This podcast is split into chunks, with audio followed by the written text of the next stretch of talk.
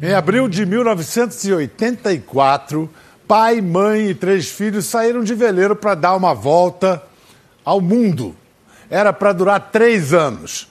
33 anos depois, a viagem ainda não acabou. Eles não acharam porto de chegada, mas encontraram uma causa que estava o tempo todo ali no quintal da casa deles, no mar. Além de âncora e velas, a família Schurman hoje levanta a bandeira da recuperação dos oceanos. Recebam Vilfredo, Heloísa e Davi Schurman. Se vocês quiserem se espalhar um pouquinho, fiquem à vontade. É tanto Mas tempo é, é que já. né? É, pois é, vocês já estão acostumados. Como é que é? Capitão, almirante, É, almirante e capitão. almirante, capitão e cineasta. Marujo mesmo. né? Cineasta. O né? primeiro imediato. que documenta, né? Aliás, isso sempre me ocorreu quando via vocês. Ah, Tem uma inspiração literária no início disso tudo, nas suas leituras quando menino, ou no que você via? Família Robinson, não sei, Perdidos no Espaço. É, eu tinha, quando jovem, no primeiro, primeira série do ginásio, tinha um professor de desenho, Emmerich, era um, um alemão lá, em, lá de Blumenau, e ele me falava dos barcos à vela, que ele tinha barco, ele queria fazer um barco e vir até o rio Itajaí e ancorar, e me falava do barco, eu, eu navegava com ele nas histórias né, que ele falava. Eu não sei, pode ser alguma coisa, porque na família não tem nada, não. É, começou na imaginação, como tudo, né? Começa É. no pensamento. Quando vocês estão assim, agora vocês estão num período sem expedições, estão em terra. No momento, sim. Aí, como é? É uma vida normal? Bem, nós Nunca é chegamos. normal, né? né? N- Nunca é normal. Vocês ficam pensando na próxima aventura. É mesmo, né? Vocês têm férias? Biel, nós saímos, né? do- nós saímos de uma, de uma navegação agora, fizemos a conexão Nordeste, na família Schirman, nós estivemos até Fernando Noronha. Bem, chegamos dia 10 de dezembro e já saímos em fevereiro, já subimos a costa brasileira. E agora o barco está em Ilhabela. E nós estamos descendo e já agora em outubro já estamos indo para a Patagônia. É, eu acho que tem uma coisa interessante, né? Os meus pais, eles têm. O pessoal pergunta assim: onde moram seus pais? Eu falo assim: no barco. Não, não, mas onde que é a casa deles? Eu falo assim: não, no barco mesmo. Aí tem um amigo meu que perguntou assim: aonde o seu pai e sua mãe guardam aquele documento, aquela gavetinha que ficam as coisinhas pessoais? Eu falo assim: no barco. Então é no barco, é sempre no barco. Não, mas não tem uma casa em Florianópolis? Não, eles não têm. Você que tem? Não, eu não. Não tenho casa. Não, porque... que casa é essa em Florianópolis? Não, que nós temos nós um depósito tínhamos lá, uma é. casa em Florianópolis, tínhamos, e não temos mais. Hoje nós temos uma casa em Bombinhas. Uma casa, nós temos lá, mas a casa está fechada. E, e, inclusive, quando nós chegamos, o pessoal vinha nos visitar. Vocês vão para a casa de vocês? Eu digo, não, nós, essa é a nossa casa. Mas vocês não têm uma casa? Não vão? Não, a nossa casa está aqui, é o Tem barco. esse- Tem esse negócio de quando você fica muito tempo num barco e chega na terra firme, joga a terra firme. Vocês enjoam quando ficam na terra firme? Não, agora não mais. Pelo menos depois de você passar é, toda a vida navegando, você não tem condição de enjoar mais em terra. Não dá, né? Não dá. não dá. Agora, uma opção de vida, é, digamos, bem radical. Foi assim tomada de uma vez conscientemente ou foi a vida que foi, através de pequenas escolhas, foi levando vocês a isso? Foi um sonho que nasceu quando nós tínhamos 25 anos, Vilfredo e eu fomos umas férias no Caribe.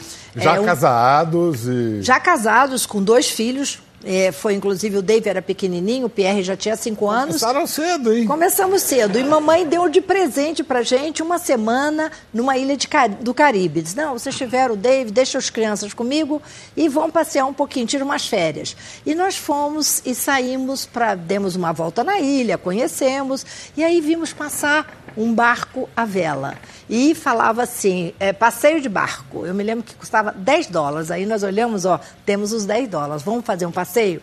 E aí saímos no barco e quando. Não, antes a gente per perguntamos à noite assim, puxa vida, nós vamos dar essa volta no barco. Será que nós temos que tomar Dramine? Será que nós vamos enjoar? Vocês Não, nunca nunca tinham- tinha entrado. Nunca Eu jogava futebol, eu entrado. jogava tênis, nunca tinha entrado num barco. E morávamos em Florianópolis, no centro da cidade, né? E aí a gente nunca tinha entrado. Então, assim, eu sou carioca, tô acostumada com a praia. Eu sentava lá numa pedra que chama Pedra do Arpoador, e eu ficava olhando quando os navios passavam, eu dizia assim, o que será que tem além do horizonte? E aquele farol ali, como pisca aquele farol em frente à Pedra do Arpoador? Fala pra já, mim. Já esqueci, porque não sei como pisca, pisca muito, Uma né? vermelha e duas brancas. Ah, não sei mais, já esqueci, já faz tanto tempo. E aí nós saímos, então, compramos a entrada e fomos os primeiros a entrar no barco. Diz que você entrar com o pé direito, você tem sorte. E aí nós entramos, e o barco foi a motor, a motor até o meio da baía. Quando chegou no meio da baía, desligaram os motores e levantaram as velas. E o barco começou a desligar, deslizar só a favor do vento, com aquele barulhinho do mar batendo no costado, aquele silêncio total. E aí nós dois nos apaixonamos. Não só um pelo outro outra vez, mas pela arte de velejar. E foi ali. A o cachaça dia- o- se estabeleceu. Você viu? É. E ali mudou a nossa vida inteira. Que idade você tinha? Eu tinha oito meses de idade. Eu nem lembro de nada, eu só se lembro Mal- depois dessa história. Nem sabia que o seu destino estava sendo decidido. Traçado. ali. Não, e eles contam um negócio louco, que no final desse dia maravilhoso, eles estavam lá na, na pousada e um virou pro outro e falou assim, um dia nós vamos voltar aqui navegando o nosso próprio barco. Imagina que doideira. E foram pra- 10 anos atrás do nosso sonho. E sabe, Biel, marcamos? a gente tem que marcar a data. Cada, cada sonho tem que marcar a E data. marcaram? Nós marcamos a data. Quando o Dave estava engatinhando, quando o Dave fizer 10 anos, nós vamos sair para a volta ao mundo. E quando o Dave fez 10 anos, era sexta-feira. E nenhum marinheiro sai numa sexta-feira. E era 13. Para garantir, saímos dia 14 e deu tudo certo. Não sair na sexta-feira 13, eu entendo. Mas não sair na sexta-feira por quê? Que É porque tem uh, Uma tradição. uma tradição náutica. A Marinha não tem isso, mas os velejadores têm. Sexta-feira não sai. E nós já tivemos várias uh, na África do Sul. Uma vez eu fui sair na sexta-feira uh, e aí eles já não sai, a família não sai, mas tinha o sul-africano que conhecia bem a meteorologia e pegamos um vento daquele. Melhor não. né? Não, A peraí, tradição peraí. tem alguma coisa. Vamos lá, desde 90, desde 84 foram fora viagens curtas, foram cinco grandes expedições, três ao redor do mundo. A maior delas levou 10 anos. E, de certa maneira, hoje é a primeira vez que nós estamos pessoalmente juntos, mas eu- a gente desenvolveu, não pode se dizer uma intimidade, mas quase isso, porque eu apresentava o Fantástico. Entre 96 e 2007, eu apresentei o Fantástico durante 11 anos.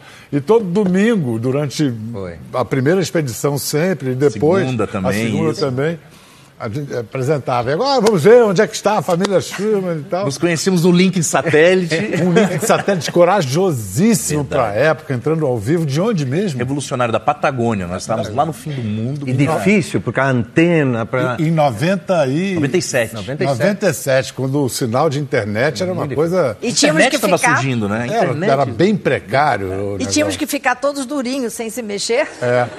E dizer, eles estão ao vivo em movimento. Como acreditar?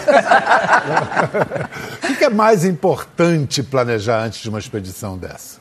Olha, é importante o planejamento, é, é muito importante de você saber o barco que você tem, de fazer algumas coisas que a gente acha que é importante. Exemplo, Heloísa passou eh, um mês com o irmão dela lá em Teresópolis, o Paulo, aprendendo primeiros socorros. Eu fiquei alguns finais de semana com meu dentista, porque imagina um abscesso lá no meio do mar de você ter procedimentos, né? Então nós nós fizemos isso, isso foi muito importante. Graças a Deus nunca aconteceu nada conosco. Mas Heloísa ajudou muito em ilhas que a mulher estava totalmente queimada lá na, na Venezuela, a Heloísa ajudou.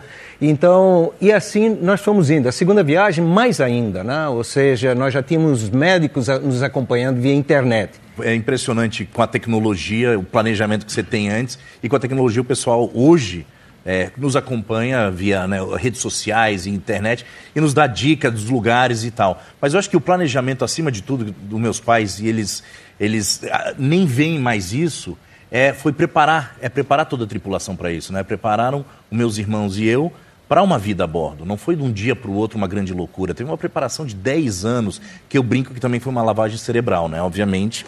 Né? Todo, todo fim de semana era no barco. Todos os livros eram de aventura. Robson Crusoe, Volta ao Mundo em 80 Verne. Não, isso dias. quer dizer, o, o- o sabor de aventura, o espírito de aventura está por trás disso tudo. Com né? certeza, absolutamente. É, é o que dá É o que dá a o- motivação. Adrenalina é, o que você vai atrás. Mas, obviamente, que há uma preparação, inclusive, que era a grande responsabilidade, porque, assim, em 84, tiramos os filhos da escola e eu assumi a educação desses meninos a bordo. Seus pais foram irresponsáveis? Totalmente. Fala assim, não, sua família. Fala assim, sim, tem um pouco de aventura, de coragem e muita loucura também Você envolvida. faria a mesma coisa com seus filhos? Com certeza absoluta. Eu, eu tento. A loucura é hereditária, né, gente? Passa de, de pais para Esse filhos. negócio é genético. É né? genético. Não tem jeito. Eu tenho meu filho que é de 8 anos, que me acompanha todas as aventuras que eu consigo levar a ele. Agora, recentemente, quando eles estavam. na- Porque meus pais não vão para Portinho normal, né? Eles estavam lá no meio da Sumatra, né? Com barco. Aí eu falei, vamos visitar o vovô e a vovó. Botei ele 52 horas de viagem, saindo de casa até chegar no barco. Que você pega três voos via Abu Dhabi, Jacarta, aquela coisa toda, balsa e canoinha, até chegar. Aí o meu filho ama isso, porque desde os quatro meses a gente já começa essa lavagem cerebral. Aí ele chegou lá e falou assim, ótimo, agora vamos passar uns dois meses aqui, né? Eu falei, não, então a gente só veio por dez dias. É curtinho, mas com certeza. É um, é um bem de família. Eu ia É um falar de mal de família. Não, não, não, é bem bem, de é família. bem. Não, mas são lugares espetaculares que a gente conhece. E, E esse co- que você vocês conhecem mesmo- também de um jeito, né? Não é um turismo, é uma coisa diferente, não, não- não se compara. A última grande aventura foi a Expedição Oriente, durou dois anos. Tinha um objetivo original. O objetivo foi alcançado? Que objetivo era esse? Olha, na segunda volta ao mundo, nós reeditamos a, a- a circunnavegação feita por Magalhães, né, que comprovadamente eh, mostrou que a Terra é redonda e tal. E, na segunda viagem, durante essa viagem, nós analisamos muito, enviamos para a Espanha e Portugal jornalistas, historiadores. Eu estive na Yale University com um diário de bordo de Pigafetta, todos estudamos muito e vimos que Magalhães tinha muita certeza que tinha o Estreito Magalhães.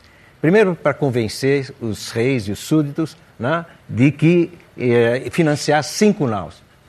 E nós achamos aquilo muito estranho, né? porque ele foi, chegou ao Rio de Janeiro, foi indo para o sul, para o sul, invernou na Patagônia, ou seja, teve um motim, ele teve que matar duas pessoas, um, um Manaus fugiu e ele achou o Estreito de Magalhães. Quando nós voltamos dessa viagem, su- surgiu e foi lançado um livro, 1421, quando a China descobriu o mundo, feito por Gavin Menzies. E comprova, com, comprova não, é uma teoria né, que ele diz que os chineses deram a volta ao mundo antes em dos europeus. 1421. Isso nos inspirou para a gente preparar essa expedição. Por isso, o nome Expedição Oriente. É, agora, também nessa viagem, vocês foram com um olhar mais, como é que eu poderia dizer, ambiental, né? Um olhar para ver o estrago que o ser humano vem fazendo nos oceanos. Tendo o efeito de comparação já, de ter visto, né? De estar tanto tempo.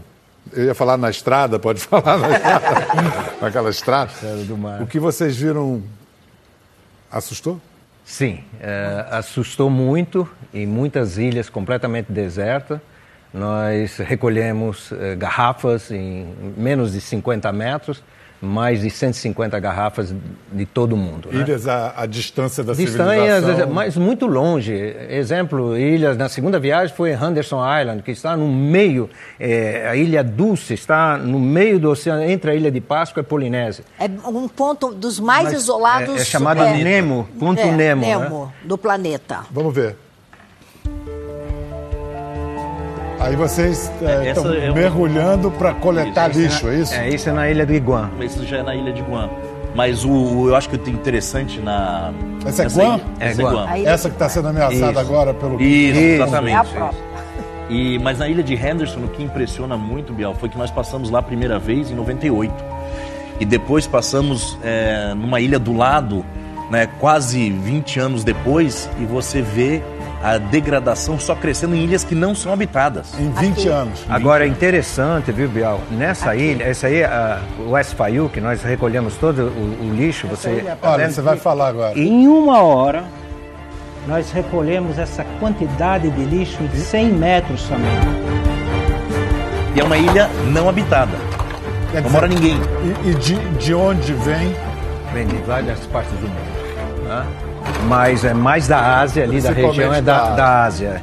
Tem dados da ONU que dizem que são 8 milhões de toneladas de plástico lançados por ano nos oceanos.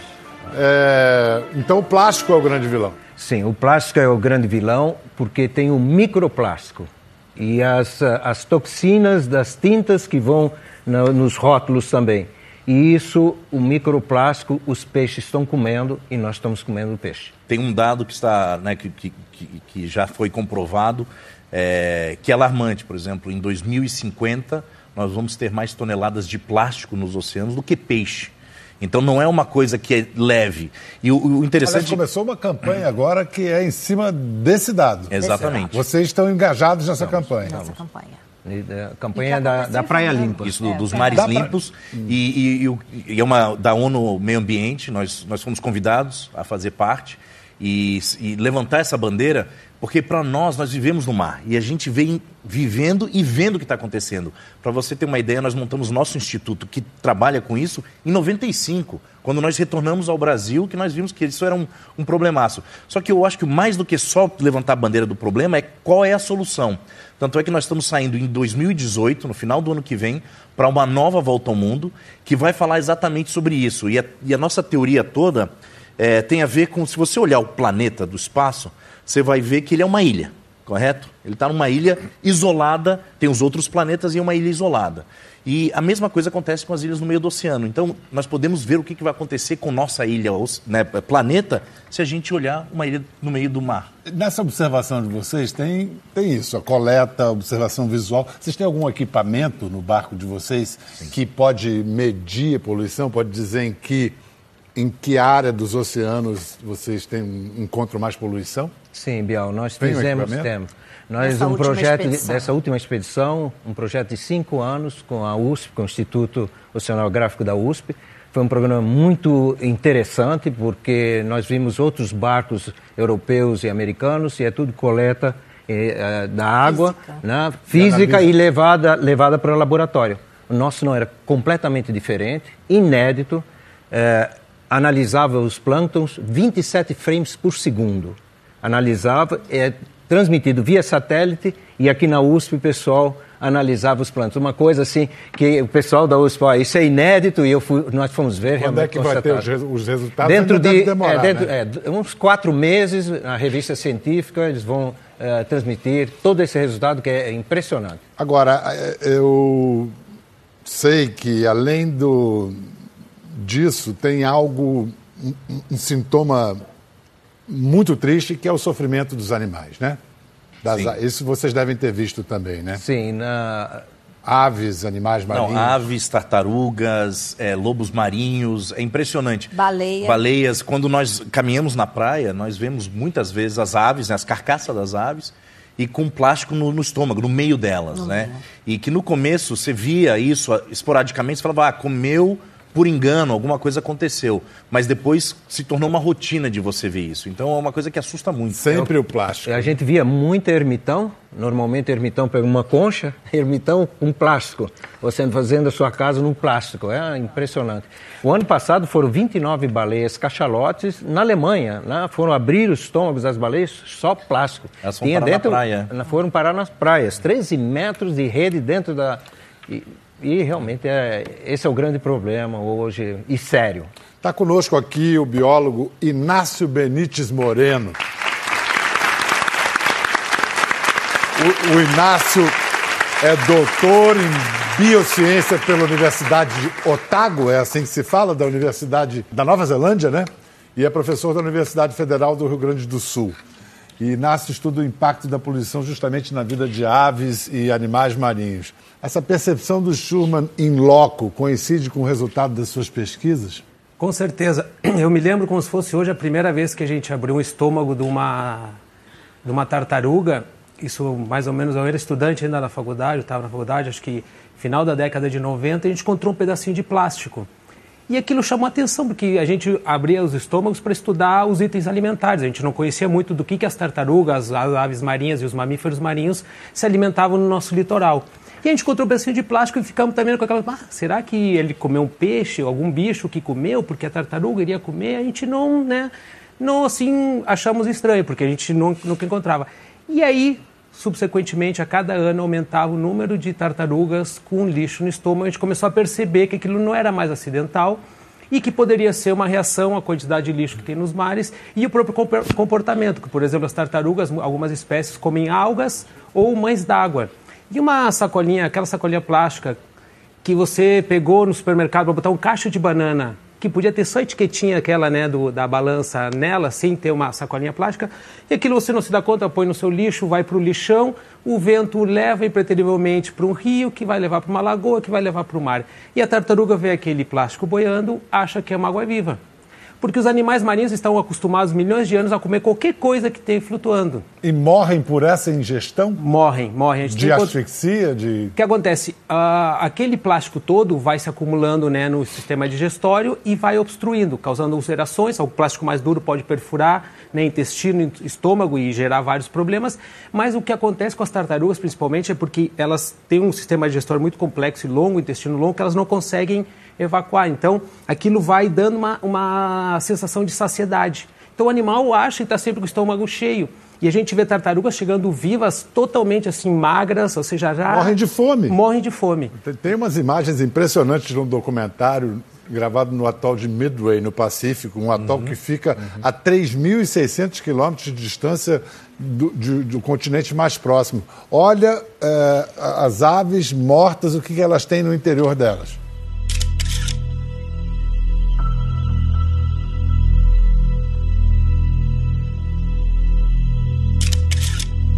Bom, não precisa explicar, né? É autoexplicativo. E é exatamente isso, Biel. Na nossa próxima volta ao mundo, que nós estamos planejando agora, é para ir para esse tipo de lugar e não só registrar o lado da emergência, mas que tipo de solução que pode ser encontrado. Porque muita gente fala, ok, sabemos que existe o um problema, mas como que a gente soluciona ele? E o que, que você é, acha assim educação. de solução mais próxima? A primeira educação né, é fundamental, nós ensinarmos as pessoas como jogar esse lixo fora que existe e aos poucos mudando as leis e mudando as indústrias para utilizar menos o plástico dessa forma. Mas, por exemplo, direcionar o lixo para um lugar determinado, isso resolve, ajuda? O problema principal é que assim, ó, é tanto plástico sendo utilizado e o plástico acumula, ou seja, ele degrada muito lentamente. Quando ele degrada, ele vai quebrando em pedacinhos, formando micro lixo. E ele não se, ele demora muito. Então, cada vez mais, né, são produzidas, se não me falha a memória, 280 toneladas por ano. Né, comparado com a década de 60, que era em torno de 5 toneladas, então imagina tudo isso por ano e não tem, ou seja, não tem como, né, vocês já falaram antes, não tem onde botar fora, o planeta é um só. O que a gente tem que fazer é reduzir, né? Ah, mas aí é uma mudança de cultura, de padrões de consumo. Não é temos tá escolha, falando. não temos escolha. Alguns. Gente... E, e, isso Alguns vocês países... no é. barco já fazem porque vocês vivem no meio ambiente claramente de recursos limitados. Exatamente, é, o barco tem... é todo autossustentável. É. É, nós temos a. É o microcosmos da, da, dessa encrenca grande nossa aqui. Né? O barco, é, você pode ver que o barco é uma biosfera, né? É uma biosfera. Nós produzimos a nossa própria água por dessalinização, a gente gera até 40% da nossa energia via eólico, via painéis solares e hídrico. À medida que o barco vai andando, tem hélices. E nós temos um compactador de lixo. É, então, um compactador de lixo. É, para 80%. Plástico. O exemplo, nós estávamos na, na Antártica com 11 pessoas três pacotes assim somente de lixo, tá? inorgânico. A gente e tem a imagens horta... da construção do CAT. Ah, sim. Isso. Cat. Cat. Cat. Cat. Cat. Cat. Cat. Que é em homenagem à, à, filha adotiva deles, que morreu. A gente vai falar dela mais tarde. Pode rodar aí para a gente? Eu acho que é a construção do CAT. Aqui o projeto. É, esse projeto é um projeto uh, inédito em termos de, de uma quilha retrato.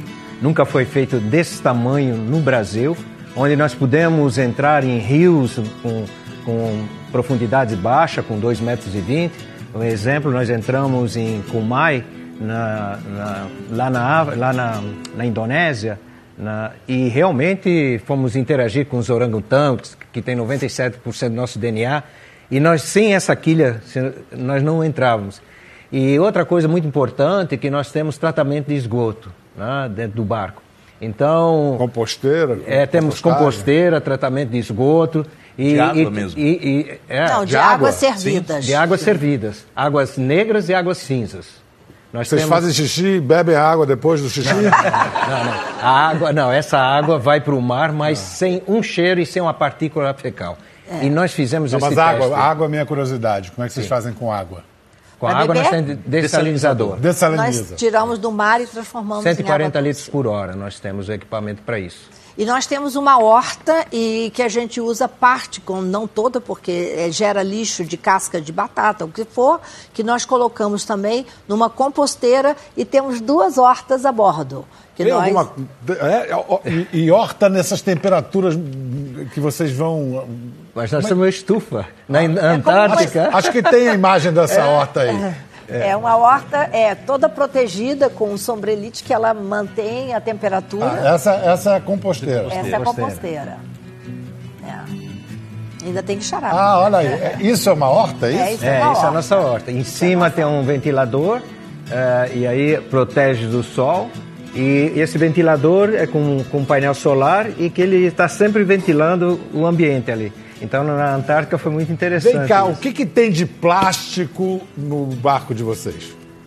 Olha, de plástico não temos quase nada. Nós temos é aço carbono e aço inox, mas de plástico muito pouca coisa. Claro, alguns equipamentos e tal, mas é, Nós criamos também todo um processo. Quando nós vamos para fazer compras, nós levamos mais sacolas do que realmente nós levamos todas as bolsas que nós podemos para trazer os, os alimentos. Bolsas de que material? Nós levamos bolsa de lona, de pano, então nós temos essas bolsas que nós levamos. Eu digo assim: a gente sai para comprar, leva mais bolsa do que eh, precisamos. E utilizamos, reutilizamos essas bolsas.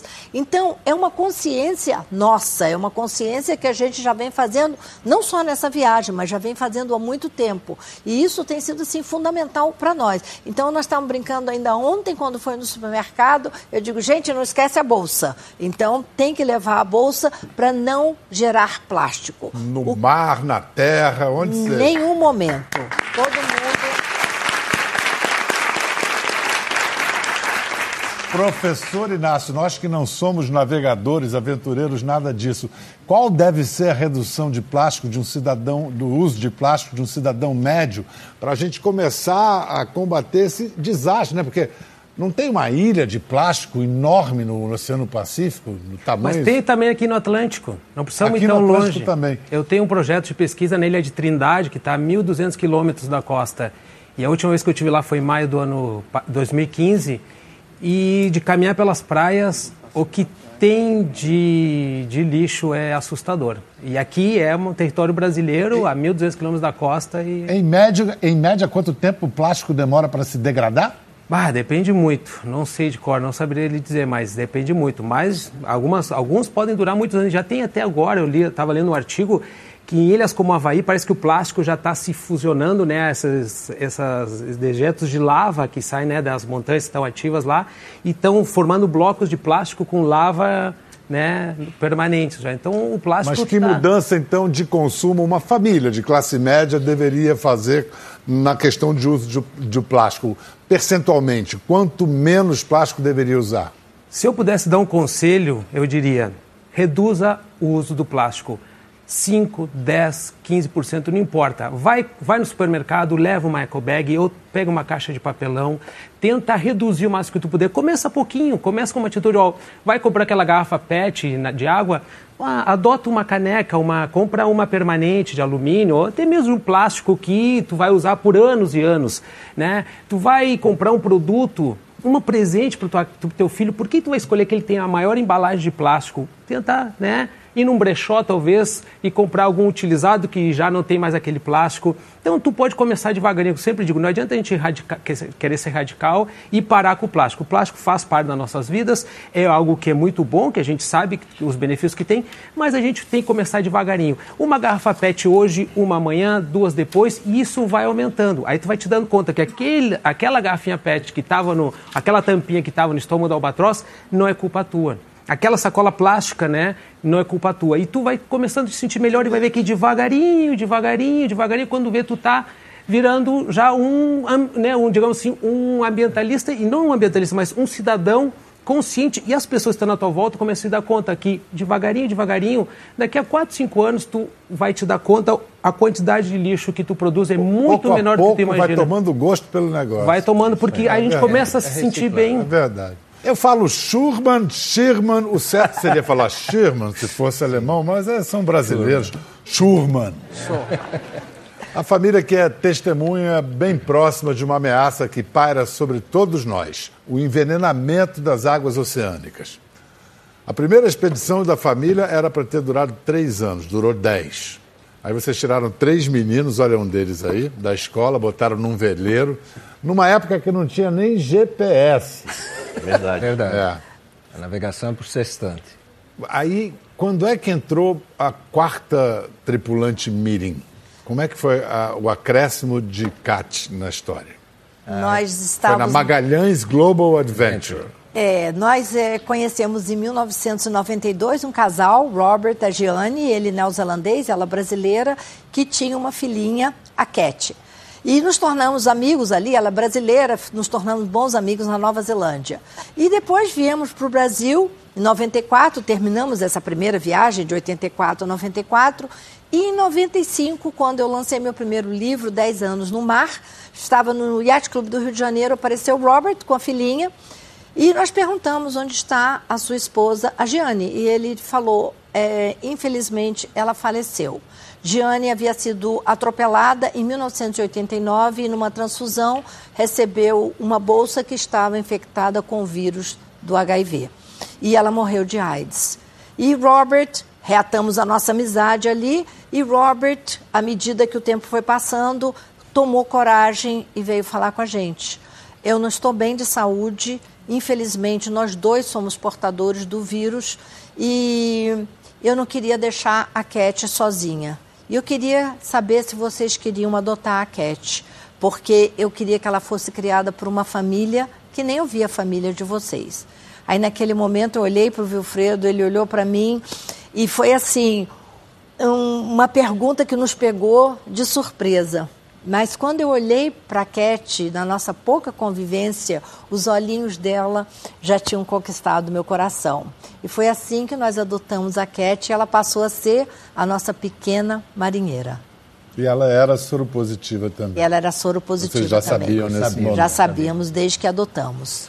Isso impediu a Cat de aproveitar as viagens? Vocês armaram algum esquema para viajar com ela especial, assim? Olha, durante toda a viagem era a mai... a, a Cat era aventureira. Eu me lembro lá na Patagônia, às quatro horas da manhã, que já estava claro, ela batia na, na porta de todos os tripulantes, vamos para a aventura! Ela já tinha, eu tinha uma cadeirinha. Alvorada, ela, alvorada! impressionante. Ela tinha uma vontade, de, e, e ela pegava, ela falava muito rápido, conseguia eh, aprender um idioma muito rápido, ela falava francês, falava inglês, né, falava espanhol. Ela, antes de a gente atravessar o Oceano ah, Pacífico, ela foi para a escola e ela recitava, entende, poemas em espanhol. E, e foi, teve momentos, assim, eu como pai, sempre tive meninos, né, não teve menina, e chegava, eu estava na roda de leme, ela chegava de, de madrugada e olhava para mim e dizia assim, Daddy, estás preocupado, né? Eu assim, por quê? Daddy, pai, né? Estás preocupado, por quê? Não, eu sei que vem uma tempestade aí, você estava na internet, tá? Vem, vem a tempestade. Mas não te preocupa não, ela conhecia todas as constelações. Está vendo a Orion lá? É a minha mamãezinha que está olhando para nós, ela está cuidando de nós, não te preocupa. Tal. Que idade ela tinha falando essas Bem, coisas? ela está com 5 para 6 anos, né? E- Seu olho brilha de um jeito especial quando não, fala é muito, dela. ela foi Mas- muito especial. E ela sempre foi muito especial em tudo, é, na maneira dela, a vontade de aprender. E ela dizia assim: Nós vamos subir naquele vulcão. E ela era a primeira a querer subir no vulcão. E ela desceu caiaque com a gente, de corredeira. Então, Cat tinha esse espírito aventureiro. É, obviamente que a gente montou esse esquema, como você falou, da questão de saúde, mas ela nunca ficou doente. Ela sempre estava, assim, muito motivada, animada. E com cuidados, ela pôde fazer a segunda volta ao mundo conosco. Ela passou quase três anos a bordo conosco, navegando. A vida da Cat, a Heloísa escreveu um livro sobre a vida da Cat, depois virou um filme dirigido pelo David e foi a indicação brasileira para disputar o Oscar desse ano. Vamos ver um, um trecho do filme. Mano, por que, que você mentiu pra mim? Como assim, Cat? Eu minto pra você. Que Mentiu sim. Isso aqui não é vitamina, isso é remédio. Eu só tava esperando o momento certo. Cat, espera! Cat!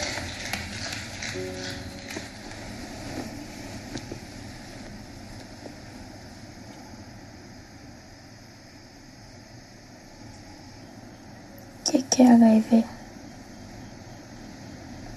É um vírus que pode.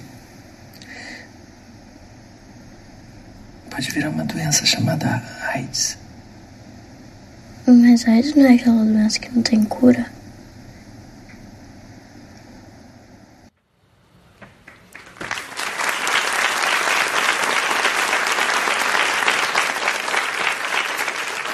Luiz, essa cena reproduz o que aconteceu? Exatamente assim? o que aconteceu. Foi assim que eu relatei para ela qual era. é, que a gente nunca tratou a Cat, por isso chama-se Pequeno Segredo. Nós juramos nunca contar para ninguém, a não ser nós da família, que ela era portadora do vírus. E quando chegou o momento de eu contar para ela, é, foi o momento mais difícil que eu passei na minha vida. E em nenhum momento a Cat é, teve assim uma dúvida de que a gente estava falando é, de um vírus que era um vírus assim que afetava muito a vida dela. Então foi essa cena exatamente o que aconteceu.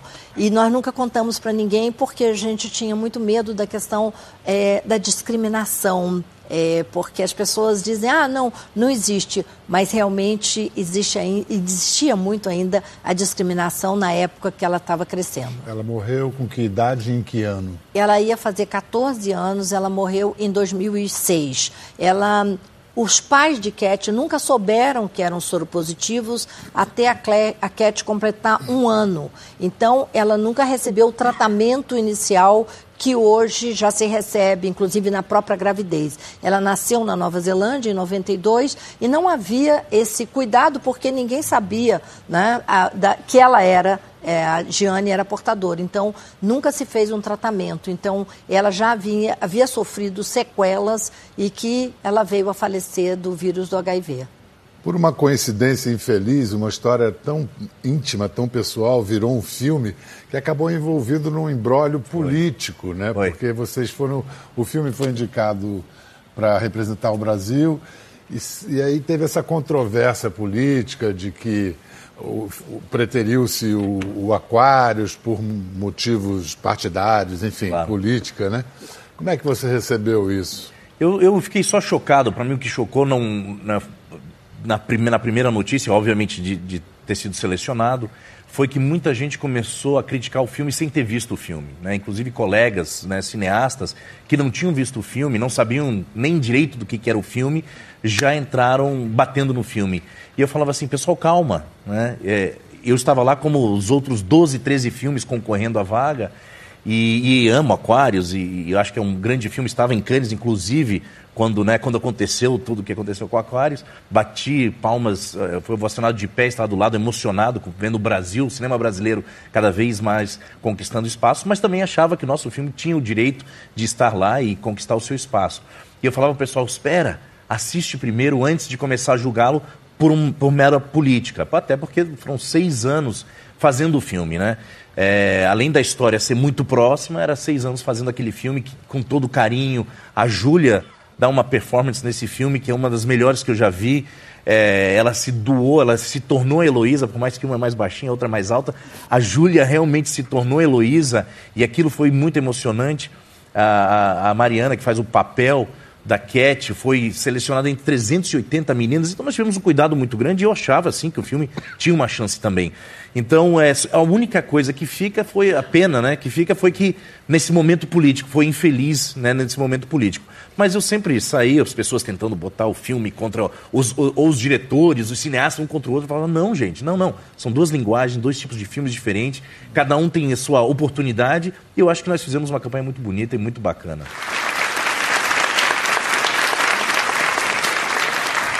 E o desacerto foi tamanho que, a partir de agora, o método de seleção do filme para representar o Brasil, é, para tentar o lugar de melhor filme estrangeiro, no- disputar o Oscar de melhor filme estrangeiro, mudou.